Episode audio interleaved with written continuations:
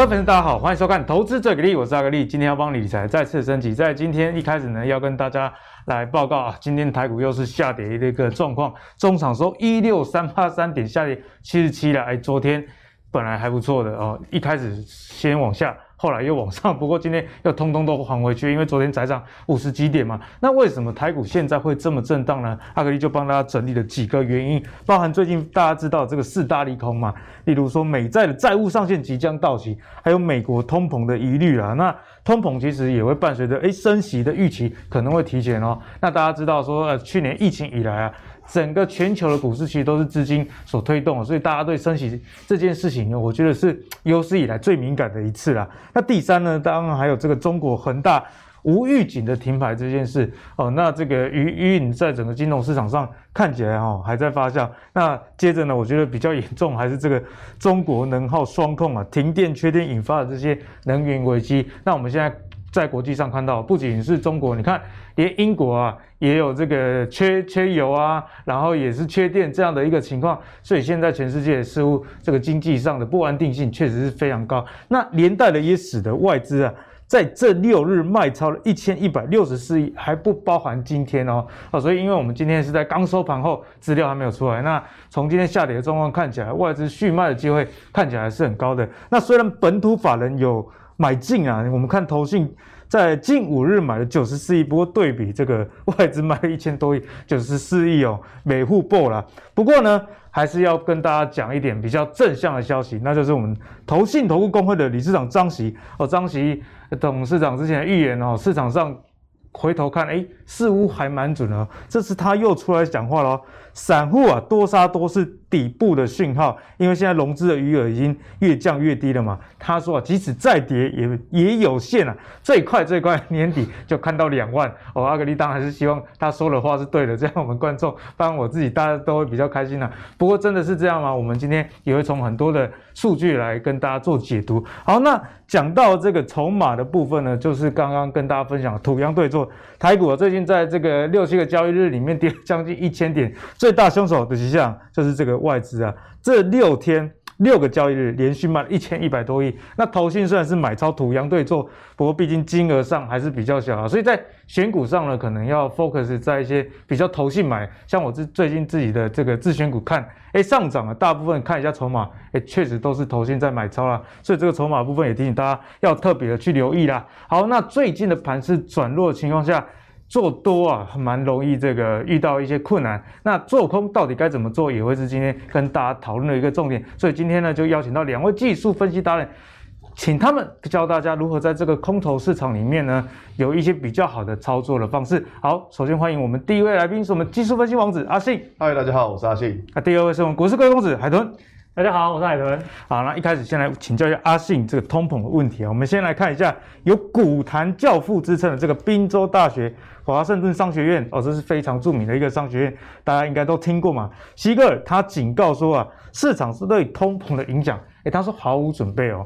华尔街啊将经过非常痛苦的一季，也就是现在第四季的一个部分啊。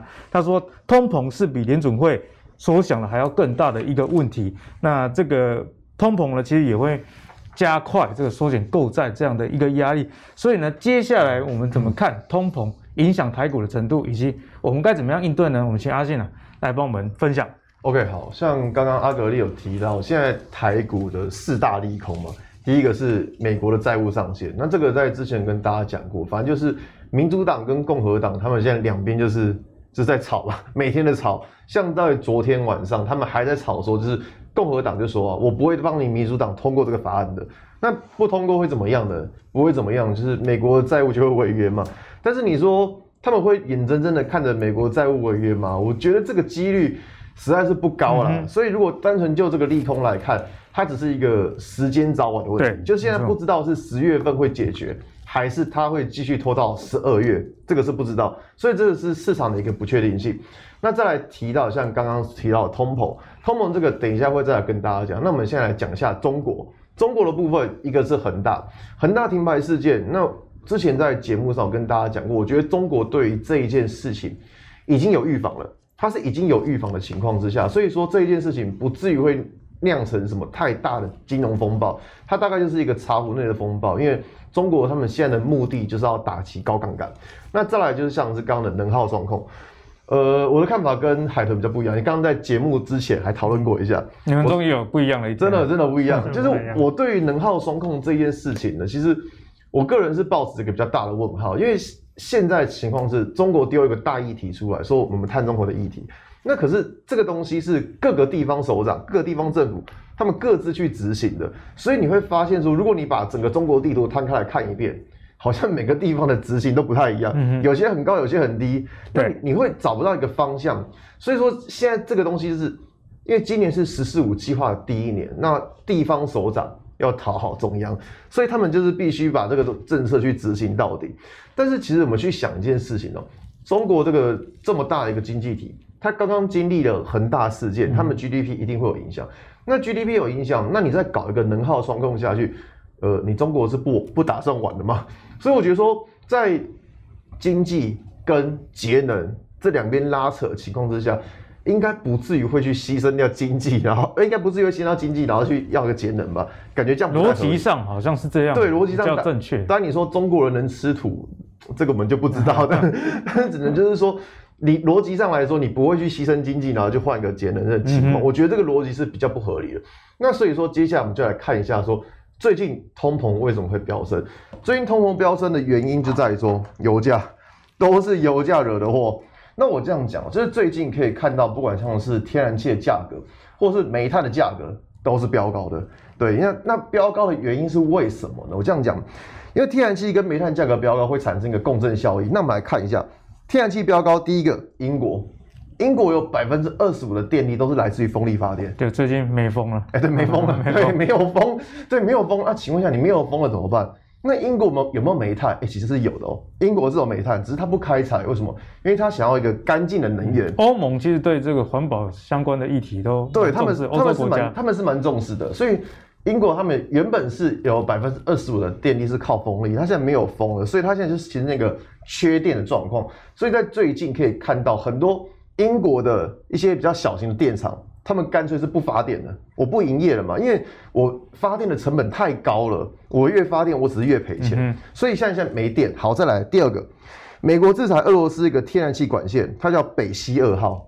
好，哎、欸，是北溪二号，我给大家看一下，因为我有点忘记它的名字了。对，北溪二号，北溪二号。好，那这个东西其实很有趣，当时川普啊，他他觉得说，你俄罗斯这个管线。你通到欧洲去，你怎么样？你有亲门踏户的行为，所以我要给你制裁。我那个川普也是真的是蛮理由蛮多的，对，那真的是理理理由北安呢，真的是理由很多。那现在可是这个东西呢，在现在的拜登政府是把这个禁令给解除了，嗯、所以这个东西再等一下会来跟大家再解释。再第三个，中国的碳中和政策，它降低了煤炭开采。我们知道，你煤炭开采，那你就一定会增加二氧化碳嘛。对。那现在中国它就是想要一个碳中和，所以其实你可以看到。中国现在的煤炭很大部分其实都是跟人家进口，嗯，他自己不开采了。那你说中国有没有煤炭呢？哎、欸，其实是有的哦。可是我要环保，我要做数据。英国有没有煤炭？哎、欸，其实是有的哦。大家都有煤炭，只是大家不开采。那所以造成什么？造成煤炭的供给量减少。那你可是你的需求不变呢？对，你需求不变，不就表示说你的价格会比较高？所以说你看，天然气管线还有什么煤炭的价格？就把整个油价共振效应给带上去了。好，那我们来继续来看，我们来看到下面这张图。你说天然气的价格涨得凶不凶？我要给大家看一下，这张图应该够凶了吧？这个天然气的价格跟标股一样，哎，真的是跟标股一样。你看那个价格是一路往上飙，所以大家现在因为今年是反声音现象，所以说大家很会天气比较冷。那天气比较冷的情况之下，在接下来市场会预期说，你需不需要？烧热水需要，需不需要暖炉？需要吗？那这些东西都会用到天然气。那可是刚刚天然气，我刚刚讲，现在全世界最大的天然气国家就是俄罗斯。啊，你把它的管线封起来，好，大家都没有天然气，所以俄罗斯它也很贱，它怎么样？我降低你的天然气输送量，好啦。所以你看，为什么天然气飙这么高？因为俄罗斯也在搞鬼。所以现在是全世界都在搞鬼。不是说东西缺，而是全世界都在搞。其实蛮异常的一个现象哦。大家原本会以为说什么缺电啊，缺什么能源，对，其实是真的缺，但看起来似乎不是啊。对，其实你知道，知道是这些国家，就是因为我们要节能嘛，各怀鬼胎啦。各 真的是各怀鬼胎，没有，应该是说他们想要节能，但是有一个现实的情况是说，这些干净能源它并不足以去供给这个国家电力。嗯嗯。所以我觉得这个是之后大家会遇到的问题。那好，那我们再来看一下。那刚刚讲到天然气价格飙这么高，你看油价，油价它也创下了二零一八年来新高哦。油价，所以你看油价飙这么高，那是不是就把整个通膨给带上去了？所以就回应刚刚那个不知道哪一位博士所讲的，就是说，哎、欸，那个是通膨这么高是什么？华尔街最痛苦的一季。但是我要跟大家讲，就是每次在看这种就是博士啊什么，反正这是大师，我就觉得说他们都在跟我。讲什么东西这样子，我们要修饰一下言辞。就是你在看他们讲话，都觉得他在讲什么东西。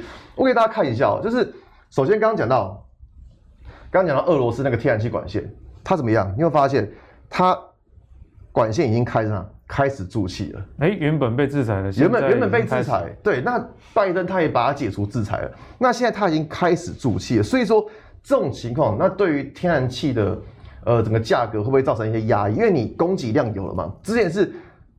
俄罗斯把它给关掉，那你关掉，你的量减少，你价格就上升。那它现在已经开始注气了，所以是表示说天然气价格不会再这样无限制的往上飙。那我们再来看一下油价，油价，那你我们把它一样换到供给跟需求，我们来去思考一下。你看，这是美国钻井的数量，你去想一件事哦，现在钻井的数量在增加。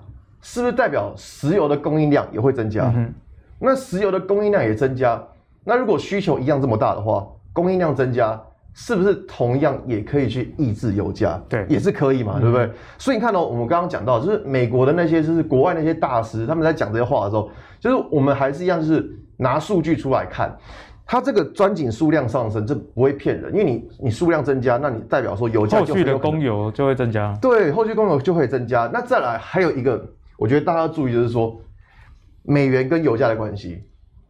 我们从这张表格来看，你可以看到美元指数跟油价，它就是呈现一个反向关系。美元指数越强，油价就相对弱；美元指数弱，油价要相对强。那现在市场上很担心的一个议题，就是说接下来美国他们要开始缩减购债规模，或甚至在未来会开始升息。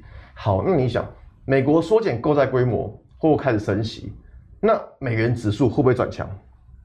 如果美元指数转强，不就表示油价会下去吗？因为他们受到压抑，他们这是一个呈现一个反向关系。嗯、所以说，在短线上的确我们可以看到，因为天然气这些价格飙升，煤炭价格飙升，把油价给带上去。但如果你把时间拉长，当然短期一定还有影响。但如果你把时间拉长，你会发现油价不太可能这样子无限制的飙升上去。为什么？因为接下来美元指数会转强，这是这是一呃不能说一定，但是八成会转强。美元指数转强的情况之下，那当然对于油价就产生压抑的作用。所以我觉得在刚刚那个大家讲的高通膨啊，或是刚刚那个博士所讲到的东西，我觉得大家可以从时间把它拉长一点来思考，就是说是不是像他讲的那个样子。啊，阿信也从很多数据帮我们做全盘的解析，看起来短期的通膨是必然的啦，因为这天然气、油价都上涨。不过长期能不能这样持续的上涨下去？其实阿信也从各个层面，包含这个天然气管线已经开始注气了，之前被制裁嘛。对。那这个油价其实你也不可能让它无限制的涨。那最重要一个根据，当然就是美元指数。那美元指数最近确实是蛮强的，这也是台股下跌的一个原因啊。对，没错。因为美元指数强，那代表说这个钱啊会从新兴市场撤出，回流到这个。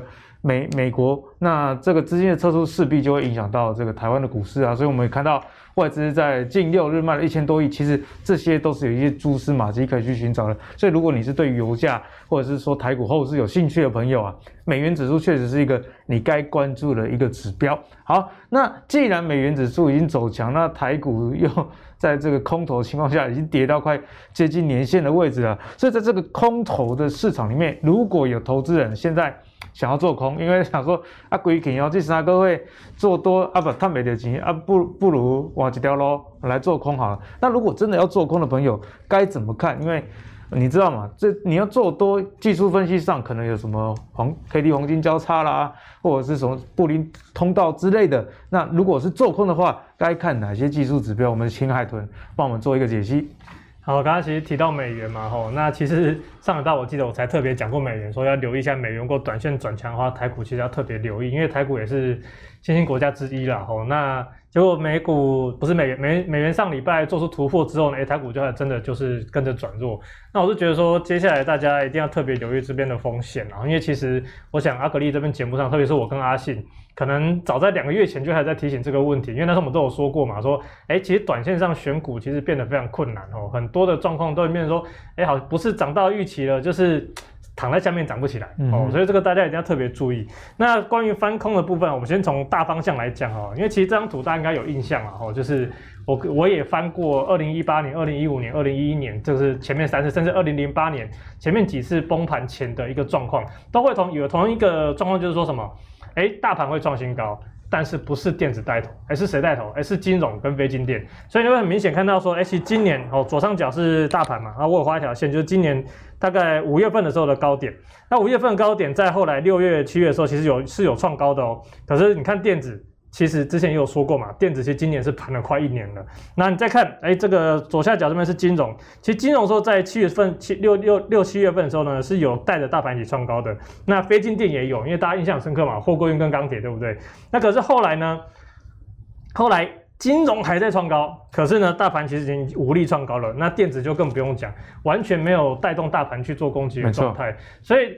从这个四大指数去做观察，吼，其实就很很不难发现，其实整个台湾电子股其实今年以来都算是相对疲弱，而且是疲弱的是有证据，是其实都是大家可以看到一些蛛丝马迹的。所以那时候其实那时候就是现在是十月嘛，所以那时候八月九月的时候，八月后来反弹上来，那时候其实我就一直在提醒大家去注意这个风险。那第二个的指标呢，哦，刚刚是指大局观嘛，吼，有大翻空风险的状况。那第二个就是。这个我常讲的多空头排列，股票加速占大盘的比例啊，那之前都有说过，哎，如果说短线的多空头加速呈现死亡交叉啊，就是空头加速比多头加速多的时候，就是死亡交叉之后嘛。那长线的呢，也出现空头加速比多头加速还要多的时候，基本上你要小心。好，那其实应该也一样哈，就这一波你会发现说，其实这那个八月那一波 V 转，哦，其实这个 V 转算是假 V 转，有点失败，因为连多头浪收入创高都没有做出来。这种 V 上来之后呢，基本上有带动短线的多空头加速去做黄金交叉，可是长线呢，也是拉不起来的，代表整个盘势是没有被带起来的，就是整个族群哦个股啦哦个股没有被带起来。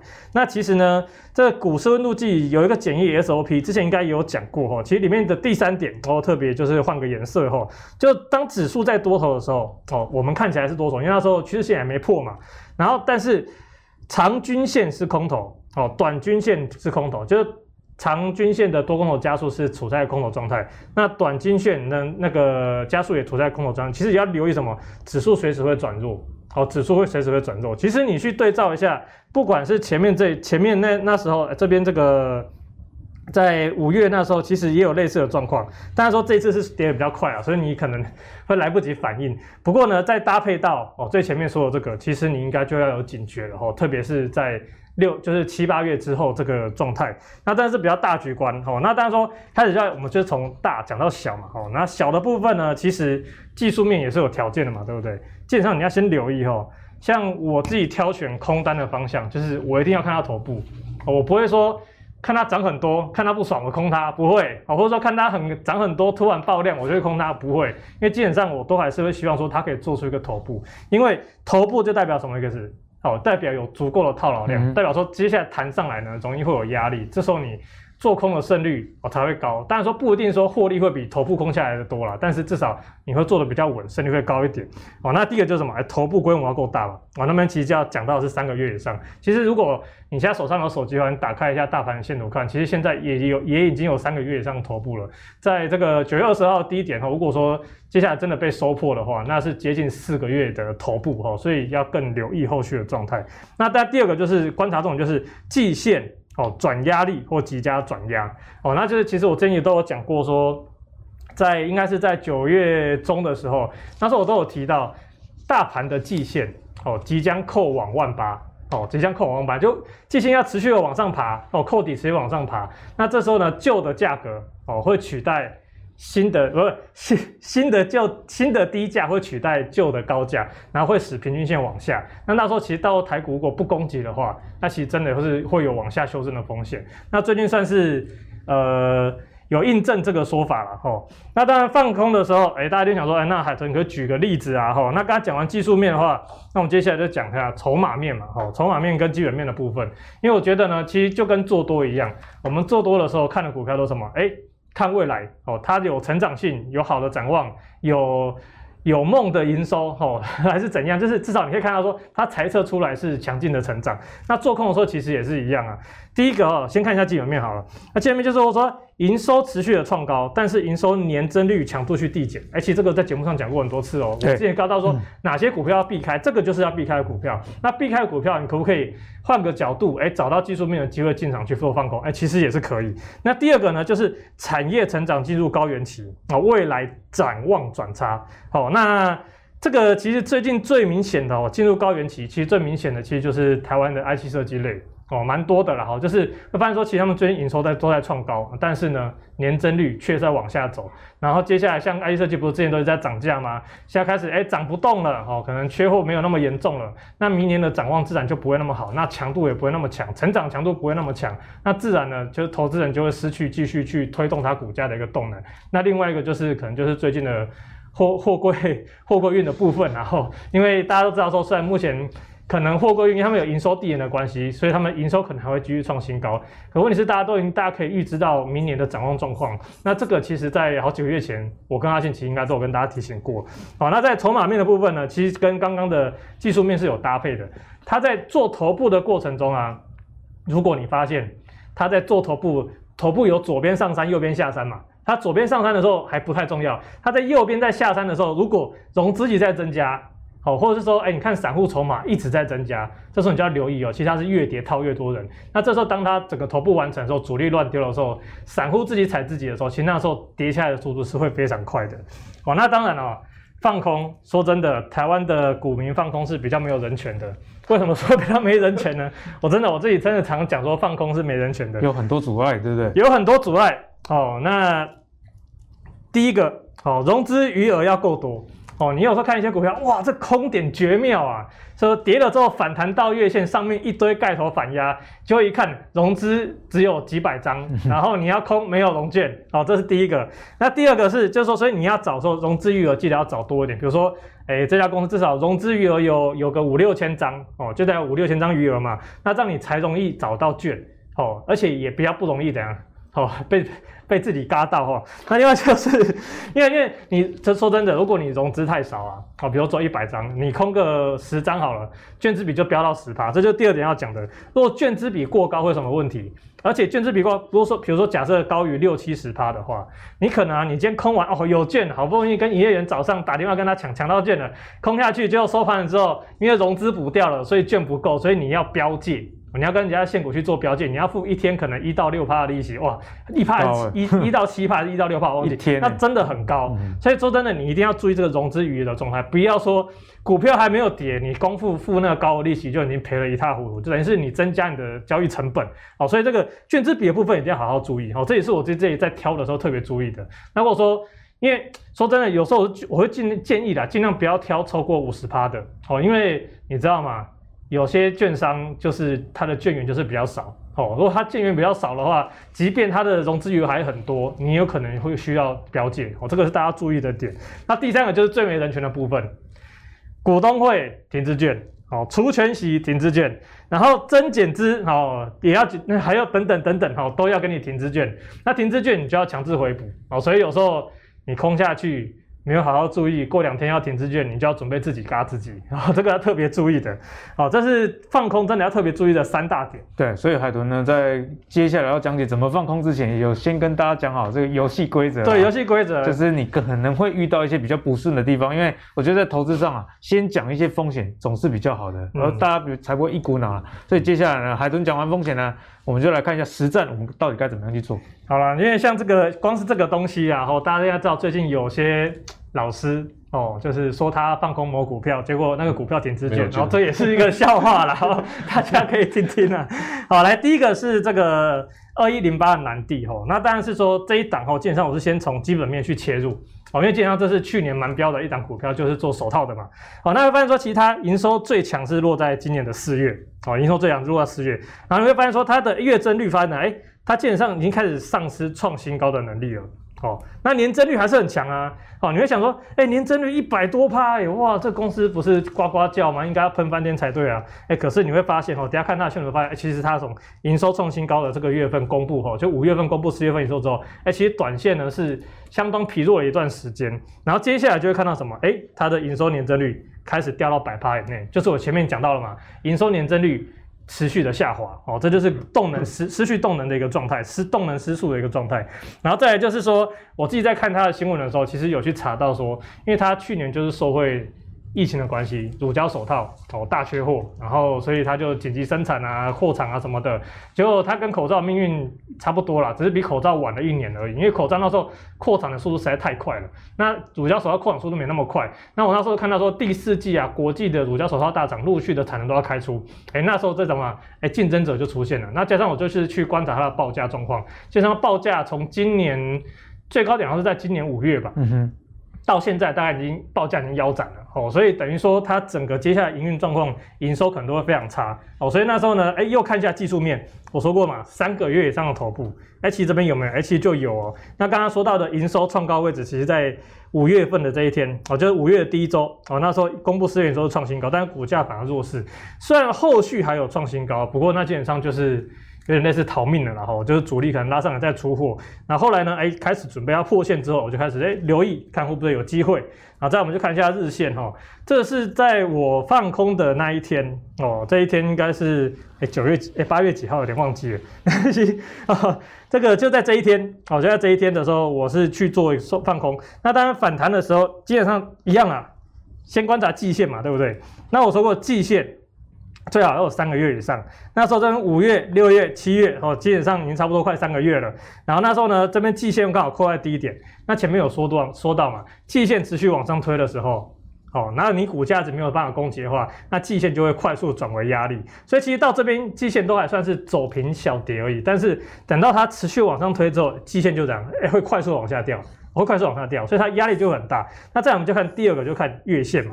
那月线其实基本上它也是扣在这一个平台区哦，这个这个平台整理区。其实这个平台等等于说是这样，哎，也是一个压力区。所以呢，只要它股价站不上来，基本上都是压力。而且它刚好又弹到了月线附近嘛，哎，那是不是一个相对好的空点？哎，相对好踹的位置啊，吼，就是也会相对安全，防守也会比较好守。那再来就是。刚才讲是均线，然后现在就讲刚才的技术面结构的部分啊，就刚才讲到了嘛，哎，这边其实是一个套牢的区间哦，所以抓反压、抓套牢的区间跟均线即将转压哦，或是已经转压，这是短线上蛮重要的几个大方向，后去给大家参考。那再来就是说所谓的筹码的部分呢，哦，一样也给大家给大家做个参考哈，就一样这十字线的地方，就是我那时候在。放空的位置嘛，吼，那时候你会发现说，哎、其实这边刚刚我说到嘛，头部是左边上山，右边下山。如果右边下山的时候，哎、反而散户大大幅增加，就代表什么？哎、开始有人被套牢了。好，所以这个也是一个蛮重要的关键点，有人被套牢，基本上后续才会是一个追杀的力道。好，那这是第一个。那第二个呢，就是来跟大家讲这个 IC 设计的部分，因为前面讲到营收，可能南地大家可能还没有那么。没有那么明显的感觉哦，因为它是突然失速的。但是你看这个敦泰哦，它营收这边哦，左是左边的是营收收入嘛，它到了八月哦，九月到现在还没公布哈。那八月呢，基本上是持续的还在创新高。可是你看它的股价怎么走，基本上是一路滚下山的。好，那原因出在哪里？我们就看营收年增率，营收年增率创高在哪一个月？诶，在五月份。可是呢？六月份营收年增率怎样就开始往下掉，七七六六啊。虽然说，哎，八月好像好一点点哦，那但是呢，整体来说这样，它的成长动能就真的已经失速了。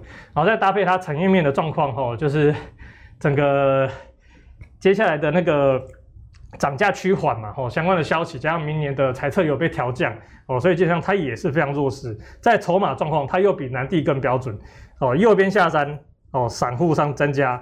哦，那当然说融资可能还没有说到大幅增加，但是这边也是有套了一些哦，所以基本上这个都是选择空单标的的一个蛮蛮标准的 SOP 啦，哦，就提供给大家去做参考。对，那阿格力也帮海豚统整一下，反正就是大家看到营收啊，这个年增率如果越来越递减的时候，哎、嗯，这个时候就可以开始来留意空点哦。嗯，那你如果锁定了这样子的股票，又看到它有一个套牢区域出现，包含这个三个月头部，嗯、以及啊遇到这个。刚好遇到月线的反压啊，这个就是很棒很棒的一个空点，获胜的几率相对就比较高，就提供给大家做参考啦。那我觉得这样的逻辑确实是非常比较高胜算的，毕竟海豚是从营收，那你你基本面开始出问题了嘛？那等到你均线也开始出问题，量也开始出问题，那要上涨的机会就相对小很多。那上涨机会小很多，代表你控它，你才有肉可以吃啦。好，那接下来呢，我们要要用比较正向的角度来看待整个股市啦，因为毕竟。做空，虽然有些朋友开始转性想要去做，但对大多数的朋友来说，做多才是比较习惯的方式。不过大家也知道，说最近的大盘不是很好，那这么多的利空交杂之下，尤其又以中小型的电子股跌的是比较凶的。反观啊，盘势上比较强势的，几乎都是一些船产类股，包含的塑化、纺织，这在上个礼拜。到昨天投资这个例一直有跟大家讲啊，其实啊，塑化相关的大家要特别的去留意，毕竟油价在上涨嘛。好，但是呢，如果整个台股啊第四季还是船产优于电子这样的节奏，接下来我们该怎么选股？以及电子股真的没机会了吗？我们先请阿信来帮我们解答。OK，好，就是刚像刚刚海豚讲讲到好多。放空，营收高点就是股价高点。我说这句话真的没错。就你看营收创新高的时候，可能真的就是股价最高的时候。那现在大家觉得说电子好像上不去，然后船产好像也不是说百花齐放这样子，然后金融那更没有人买，算了。那所以在最近的选股，讲实在话，真的难选。我觉得是真的难选，做好像都不太对。对，真的难选。所以说以现在的情况，变成说你在选一档股票，你可能要看。非常多的东西去增加自己的胜率。那最近注注意到一档蛮有趣的股票，叫东联。东联对，东联这样蛮有趣的。我这样讲一下，这一间公司它是做抗冻剂。那我们知道抗冻剂它的原料什么？乙二醇。可以看到乙二醇的报价，这个这一张是日线图。日线啊。对，他以为是月线，没有这是日线，月月线就更月线就更夸张，但是它的日线已经很扯了。就你看到一档股票的日线飙成这样子，你应该觉得说这档股票应该是飙股。嗯，对，这个是乙二醇。那反正现在就是油价飙涨嘛，那所所有的原物料，像现在看到连棉花的价格都创新高。对，所以你可以看到，就最近很多原物料的报价，就除了大家熟知的铁没没创高之外，可以发现跟塑化相关的一些原物料很多都有创高，嗯、像它的。乙二醇这个东西，它也报价也是上涨。对，那大家想说，哎、欸，你你讲东联，那你又提到乙二醇，那有什么关系？我跟大家讲，就是说，在之前的节目我跟大家说过，我们会看一下原物料的报价来去配合公司的营收。如果原物料的报价是上涨的话，那表示说公司在未来营收还有机会可以持续成长。所以说这边帮大家跑一张表，这张表是东联这一档股票跟乙二醇的报价的相关性。可以看到他们的相关系数已经超过八十趴，用肉眼看都看得出来，相关系数超高。对，但是这样没凭没据的，大家不相信嘛？总是要跑个表出来，这样看起来比较专业。所以你看到这样，他们的相关系数其实超过八十趴，是确实是非常高哦，很高哦。但这个相关系数超过八十趴，就代表说乙二醇报价涨。它股价跟着涨，就是这个指标是可以相信的。对，那乙二醇跌，东联会跟着跌啦。对，是这个意思。但是你看到像相关系数这么高的情况之下，那我们就可以跟着报价去来去行呃去观察一下说股价的走势。那好，那我们刚刚讲过，你现在因为选股很难，变成说你在选择一档股票的时候，你真的要看非常多的东西。像刚刚有看到基本面的讯号，那我们再来看一下筹码面。像刚刚海豚有提到筹码面的观察，可以看到像东联。你可以看到亚东这间券商，我们知道东联它就是远东集团的。那远东集团他们家有一个券商就是亚东证券嘛，我们都知道。你看亚东证券最近扣扣贝一直买，一直买，哪有这么巧的事哈？哎，对，就是我不知道是不是公司买，但也不知道是谁买，但是可以看到是说公司他们现在是持续在买进它。嗯、那当然，他为什么要这样子买，我也不知道。只是说就筹码的部分，你可以观察到，就是说这一间券商。它就是最近，你可以看到最近就是每天买，股价涨也买，股价跌也买。那像这种筹码，就我们可能疑似有可能是公司派在买，当然我们只能做这样的猜想。那只是说在基本面跟筹码面都没有什么太大的情况之下，那么现在看一下技术面的问题。技术面这边呢，我们先一样是它的日线图。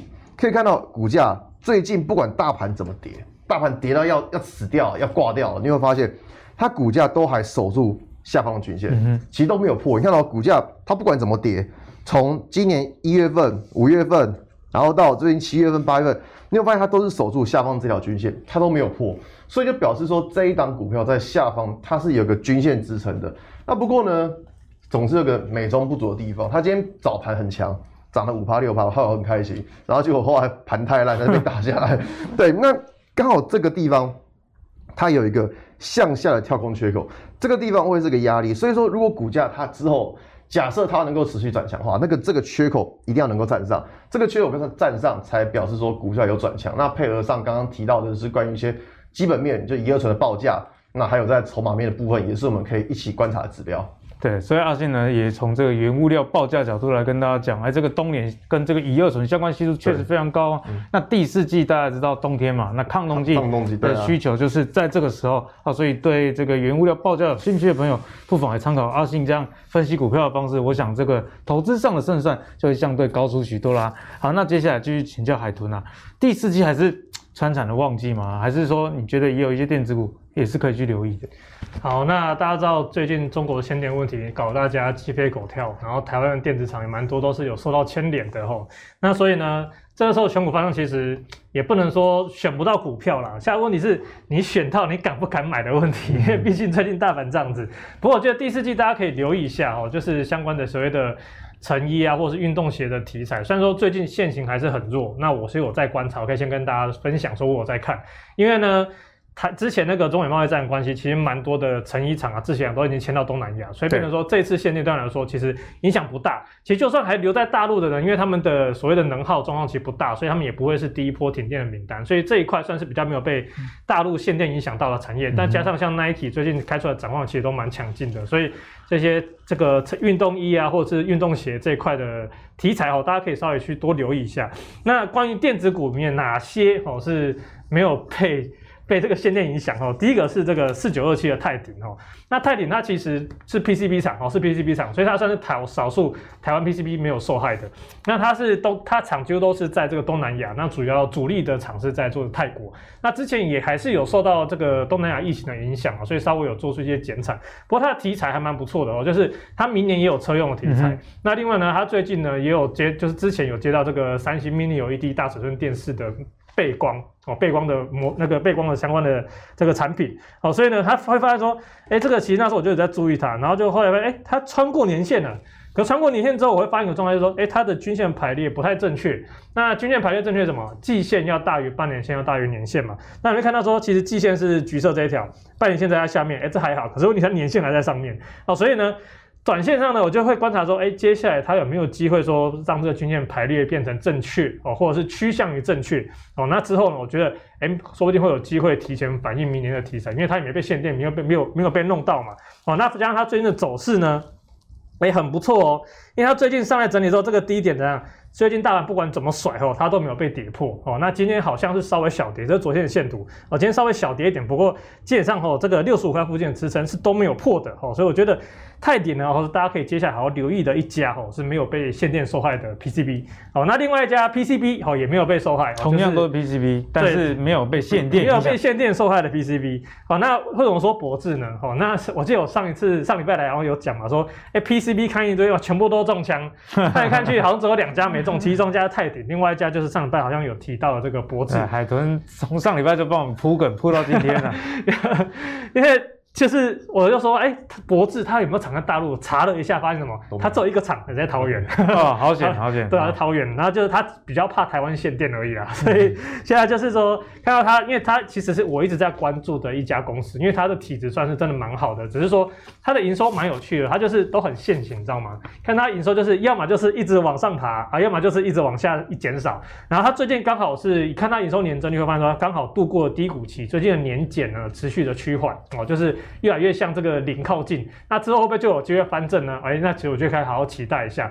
所以它的后面的机会就来了。那它是是不是 P P C B 相关的吼，那所主要是在卖这个白牌的部分吼。那它最近也是一样哦，哎，站上年线之后，哎，我就是开始再去留意它后续的表现嘛。那最近也是一样哦，它不过它跟那个泰鼎不一样的是什么？它半年线跟年线啊，它的位置不太对。它现在应该是它现在是年线大于半年线，所以呢，在不久的将来了，可能过一一两个月我再回来看，它应该就黄金交叉了。所以到时候呢，如果说大盘没有死透的话，然后它也有守住的话，我觉得哎，搞不好下一波的主流泰鼎跟博智哎是两只 PCB 的指标股之一哦，嗯、会取代今年的金像点哦，大家可以好好留意。对，所以最近的盘势的下跌，其实呃，阿格力也跟海豚啊，跟阿信一样，其实我们还是有持续的在研究公司啦，因为毕竟下跌，有些公司是确实浮现出价值。不过也要提醒大家是说，如果你是做比较短线的朋友，你不是存股的朋友，价值浮现的时候，不代表你就要马上要出手。嗯、这也是刚刚海豚跟阿信都有提到了，最近为什么盘势比较难做的原因，因为你看对，你也不一定敢做，因为。做波段或做短线的人，就是要顺势而为，你不要逆势嘛。好，所以因此呢，整个大盘如果有转强，那你的自选股再做一个买进，我觉得这样会是在短期里面比较安全一点的一个方式哦。好，那讲完了这个电子的 PCB 之后，接下来要继续帮大家扫描电子股，因为电子股是大家的最爱啦。那接下来跟大家一样要讲的，就是车用的部分。那虽然车用的部分，我们最近有看到一个数据。因为这个车用晶片，大家也知道，一直没有得到一个很好缓解，所以呢，美国啊，在这个九月汽车销售大幅衰退两成哦，这个并不是需求弱的原因，而是按人家买车，你根本都没有新车可以让人家买嘛，所以我们之前也看到一些新古车啊，售价跟新车快要差不多了哦，但是有一个族群呢，在晶片。这样缺货影响之下，销售量还逆势的增高，那这个就值得大家去留意了哦。那这个族群就是 Tesla 相关的电动车族群啊，我们来看一下。尽管呢，这个晶片短缺打击了相关这个汽车的供应链，不过 Tesla 第三季全球汽车的交货量，哎，是真的有把车交出去了，达到二十四万辆啊啊，这个数据是优于原本预期二十二万辆哦，所以显然，哎，车子卖的比 Tesla 自己估计的还要好啦，所以这种电动车相关的概念股看起来还是现在很有希望的一块。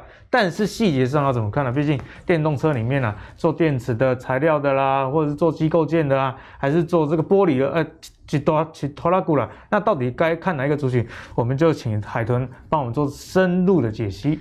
好，那关于这个电动车呢，大家知道我这对都电动车题材是非常的有爱啊。哦，我大概讲了很久，不知道有没有一年了哈。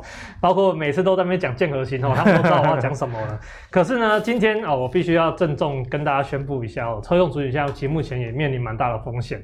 因为我自己在我自己的那个产业笔记里面，就是就给付费学员就告诉大家说，其实车用族群接下来短线是有风险的。那为什么会有些会有风险呢？第一个就是车用晶片呢持续短缺啊，基本上就造成什么？其实国际车厂有一些停产的一个状态哈。那给大家先看一张表，我这先给大家看。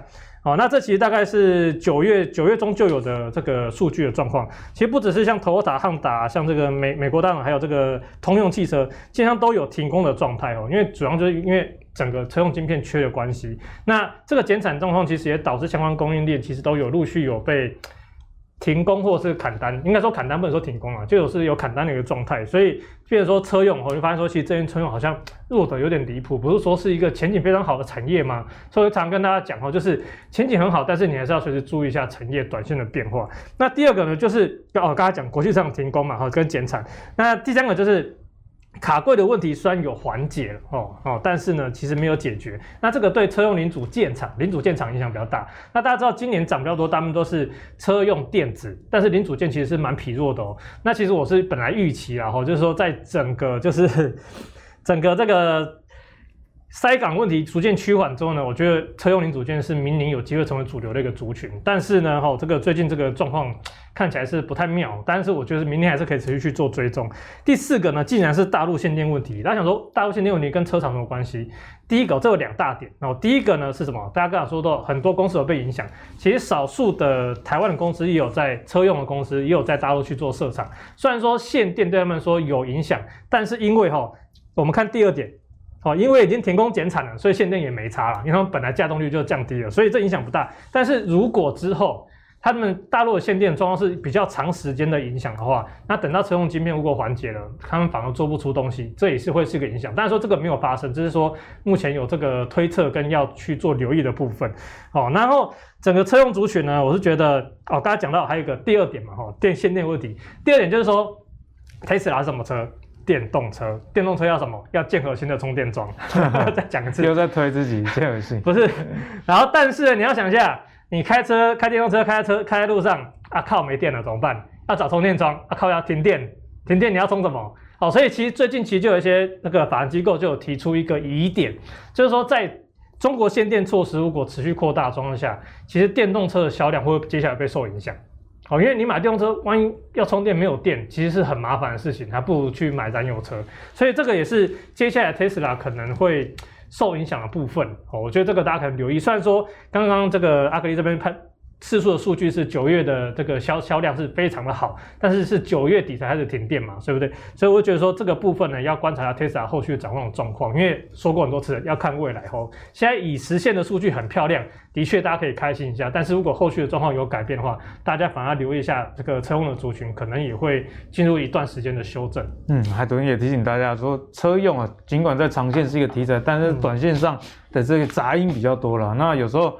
投资，你听人家说，哎，看好，那你要知道说，他看好的可能是未来几年，嗯，那短期内的一些影响因素，大家也要考虑进去，所以才看到，哎，最近策略用的族群确实是比较的疲弱，因为有这么多这么多不利的因素，我留给大家做参考啦。但是这些利空啊，毕竟看起来是短期的啊，如果在长线上，大家还是留意公司的营运，我想这才是。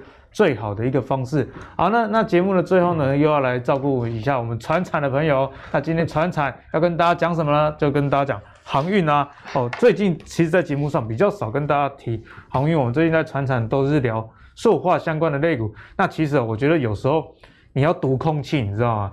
比较没有去聊，就是比较没有希望。那等真正要聊它的时候，就是哎、真的不知道该怎么办的时候，我们才会来解救一下观众朋友啦。不过看起来啊，长隆、阳明跟望海这三档股票啊，最近惨遭杀。几根跌停这样的一个情形，但是有观察一个现象啊，外资啊由卖转买哦，虽然还是一个小买的一个情况啊，不过这也让很多还持有船票还不肯下船的朋友呢一丝丝的希望，所以外资转买这个讯号就代表说航运之后还有救吗？我们就请阿信先帮我们解答。OK，好，这样讲到航运是好多人的痛啊，对，刚刚在上节目之前听到好多人套到一两百块，就觉得哇。真的是蛮还没跑，还没跑啊，对啊，那个、所以停损真的很重要，对，欸、真的就是我觉得停损真的很重要，就是你不要因为一档股票，然后把你搞到你就是你赔惨赔，或者你没有心情去找其他更好的股票，我觉得这样都是划不来的。那可是讲到航运下跌，其实我觉得有个蛮有趣的现象来跟大家来做个讨论。我先问下阿哥，你觉得看这四档股票，力旺、汉磊、创意、世芯，你觉得他们股价有跌吗？没有，也、欸，是完全没有跌，很有趣哈，你有没有发现？最近股市跌成这个样子，哎、欸，这些这些股票都没有跌。那这些股票有一个什么共同特性？本益比很高。嗯哼，你看哦，利旺本益比高不高？超级高。这种 IP 类股的本益比都很高。那汉雷，那挣个更不用讲了，挣个几毛钱，让股价几百块这样子。对，大家都说你凭什么几百块？你没赚什么钱。创意这不用说，本益比也是很高。四星 KY 本益比也超高。像这些股票本益比很高。你看四星今天盘中还创新高哎，所以其实你看到。最近台股在杀盘，这些股票到底有没有受到影响？哎、其实没有。对，那我们回过头来，在节目刚开始的时候，那个投信投顾的公会的理事长张喜，他有讲到说什么？他说是散户人踩人。其实我蛮认同这个想法，因为如果说真的是因为法人把股价的评价给调给调降的话，那这些高本益比的股票应该是要。领先被杀的，因为这些都法人在玩的嘛。对，对，因为如果你想嘛，如果说这法人把整个评价下修，那这些本益比高的股票是不是一定会先跌？它本益比够高，一定先砍他们，因为评价被下修。但最近跌的重是谁？也是航运。最近跌的重是什么？是人多的。所以说，其实你看，像刚刚张喜有讲到，就是说最近是散户人踩人的现象。这个这个论点我是蛮认同的，因为你看嘛，等一下先说。两万点不知道会不会到，我认同前面那个人踩人，对，但是两万点那个东西真的不知道，只是说我觉得最近的情况跟法人其实没有什么太大关系，真的是散户自己踩自己。那怎么样说呢？你看哦，我们来看一下，这个是长荣、长荣、阳明、望海，在从七月份开始的筹码的状况。你看哦，他们这个看到中间绿色框框，这个框框叫做筹码集中度。你看看它七月的时候，筹码集中度是十四点一二，这个十四点一二呢，就表示说平均每个人是持有十四点一二张的长龙。那到了现在十月的时候，你会发现集中度变多少？变十点三一，变成说平均每人持有十点三一张的长龙，就代表这个总股东人数增加了啊，所以分母增加，大家平均持有的张数就减少。哎，对，因为股票数量不会变嘛，所以说变成说你你的股东增加，那请问一下，股东增加是不是就表示散户增加了？对，所以说现在的情况怎么？我觉得现在的状况，当然基本面它航运没有什么好说的，没有这很好，大家都知道。但问题是，我觉得现在的航运最大的问题是在于说。人踩人，真的是人踩人。因为看从这三个月以来，那个股东人数增加的真的蛮多的。所以说，说现在航运基本面我不知道它到底有什么问题，但是我觉得有问题是出在筹码。那至于说你那筹码那需不需要整理，需不需要沉淀？那当然一定是需要。所以可以看到，像长隆最近几天，你可以发现这周线最近从上个礼拜开始，那个融资就一直一直在杀，一直在杀，融资受不了了。所以你看，筹码需要沉淀。所以为什么最近好像其他刚刚那些高本益比的高等的股票好像都没有什么动静，反而是这些本益比很低、低到不能再低的股票，反而是杀得很重。就是说，因为散户受不了，散户现在人踩人。当然你说散户踩完了之后，股价有没有机会跌升反弹？有。可是我要跟大家讲的就是说，你在如果你想要操作航运，如果你想要买航运类股，那你去注意一下周线。你可以看到过去几个礼拜。其实股价一直没有站上这一条五周的均线，嗯、那股价没有站上五周的均线，就表示说这一档股票它目前都还是一个中期的下降趋势。那你用日线来看，它可能呃今天站上，隔天又又跌下去。但你用周线来看的话，它比较会有一个趋势出现。所以说，如果是想要操作航运类股的朋友，但第一个股价跌升，它当然会反弹。那跌升的情况之下，去观察一下筹码的变化，看一下。散户的数量有没有减少？融资的数量有没有砍出来？那再来是说，如果想要有一个比较大一点的波段操作，去看一下股价它有没有重新站上这条五周的均线，我觉得这样会比较好。对，就从技术分析上来看，其实人家说惯性的改变才是一个关键的转折点啊。所以刚刚这五周均线，如果股价一直没站上的话，你说要期待它来一个 V 转，可以说是缘木求鱼啊，除非又再塞港一次。等它等它先站上再说了。对对对，这就是为了保险起见，毕竟现在盘势哈，整个大环境已经不是很好的情况下，如果个个股的均线又有压力，那双重压力，大家自然可想而知，这个套牢的机会可能就很大。如果你在这个时候进场买进的话，好，那最后我们就请海豚啊，同样来帮我们解析一下航运股该怎么看。那海豚呢？之前其实，在节目中就有跟大家提醒，他觉得航运他是比较相对不看好了。嗯，那现在再帮大家回顾一下。好，那其实航运呢，不知道怎么讲，先跟大家讲个小故事好了。就是中秋节那一天，我就回回我妈妈娘家，我阿妈家烤肉。哦，那时候我表妹哦，她。这就是也有玩航运股，她问来问我说：“哎、欸，哥哥哥哥怎么办？我那个长荣啊，买在两百多块。”你跟他说投资这个你都没在看。哎、欸，他说他他说他有看那个豚骨拉面哦。他说他现在都叫我网红哥哥。不过呢，重点是呢，就是说那时候其实中秋节应该大概是在。就大家可以看一下 K 线了哈，就是中秋节回来的时候，其实还有反弹的，还有反弹的。那时候我就跟他说，哎、欸，没啊，那个该出要赶快出哦。他就说好，他很忙，然后等一下再来按。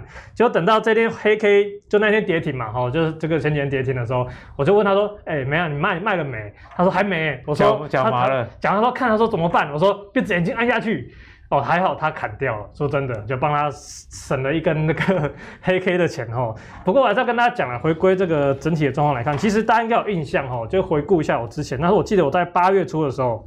这时候呢，我还跟大家讲说，航运其实有一个机会是要去走去做一个右边的头部的，但是呢，如果上不去的话，大家一定要留意。但是我同时有建议大家说，不建议大家做这一段，因为这种陌生段哦，可长可短哦，可长可短哦，听清楚，可长可短哦，就是为什么呢？因为你有时候短的话，就像这一次就是很明显的失败案例哦，就它就真的是一下子也就没了，这就是短的现象。所以会有这种不太建议大家在就是在之前这边的时候去做这个后面这一段哦，那。后来过，记得过几周之后，我又来阿格力，我有跟大家大家讲过说，哎，这个可能是去年的热映的状况。哦，那个热映就是做额温枪的热映，因为去年的热映就是类似这个长荣就是货柜的状况，就是调点哎弹不上去，反而被季线压着打，一直站不回去，然后一直到后面这边整理啊，然后我记得前几礼拜，我记得大概在这这一阵子的时候啊，九月初的时候，我跟大家说什么？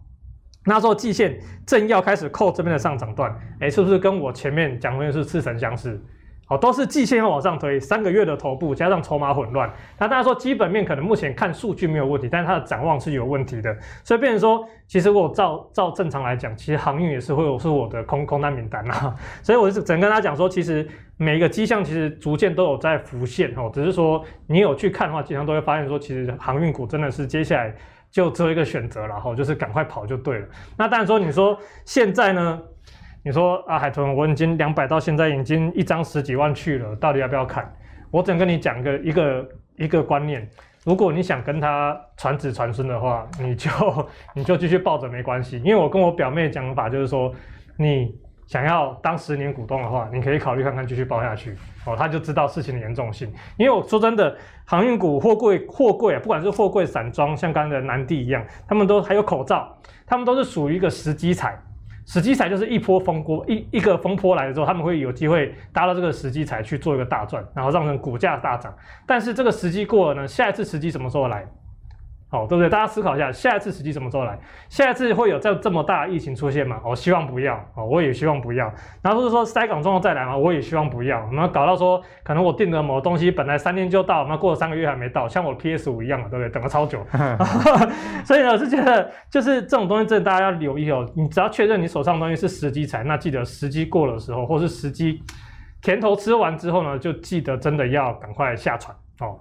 嗯，所以呢，海豚也最后提醒各位还有航运的股的朋友们啊，如果这个不想当长期股东的话，嗯、那最好是停损停一停，嗯、可能会是比较好的选择啊。那我觉得在股票市场有时候呃套牢的时候是很难熬的一件事，嗯、那也给大家几个建议啊。第一是说，你可以拿有赚钱的股票。那你你这边赚十万，那你你就十万的停损的金额嘛。如果你不想亏到本金的话，换个方式想，这样可能会比较帮助你砍得下去啦。那第二个是说，同样一笔钱，那与其等，可能还去找一些因为这波大盘下杀，但其实基本面还比较无语的一些公司，这样换股操作或许会比较有效率一点，提供给大家做进一步的参考啦。好，那相信今天的节目大家又是收获很多的一集。那如果你喜欢阿格力的投资最给力的话，别忘了上 Facebook 和 YouTube 订阅。投资最给力哦！我们下期再见，拜拜。